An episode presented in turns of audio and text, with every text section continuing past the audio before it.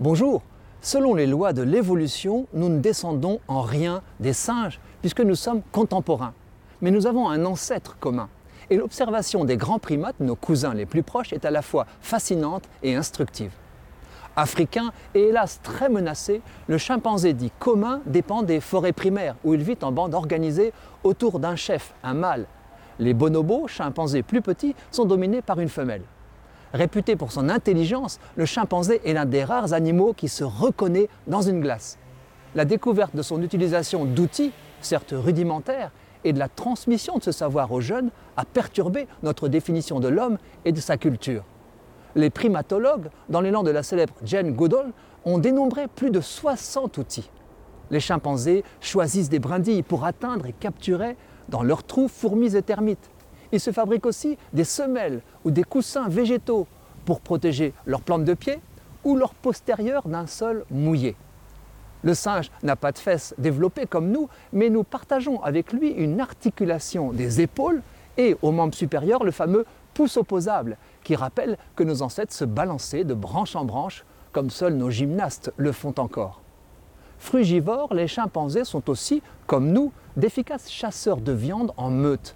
Ils raffolent d'un ravissant petit singe arboricole nommé colobe. De bruyants chimpanzés rabatteurs s'entendent avec des piégeurs à l'affût pour venir à bout de l'agilité de leur proie. Ils en dégustent en priorité le cerveau, surtout ceux des juvéniles. Des anthropologues en déduisent que l'alimentation carnée, avec préférence pour les morceaux riches en graisse, peut expliquer notre propre évolution.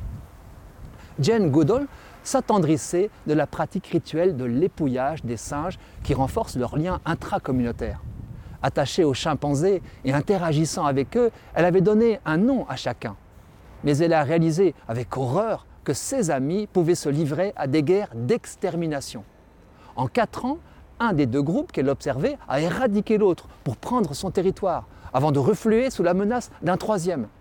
Sa description des corps à corps sanglants et du cannibalisme qui concluait certaines victoires est digne des pires cruautés humaines. La violence au sein des groupes de chimpanzés et surtout entre leurs groupes est naturelle.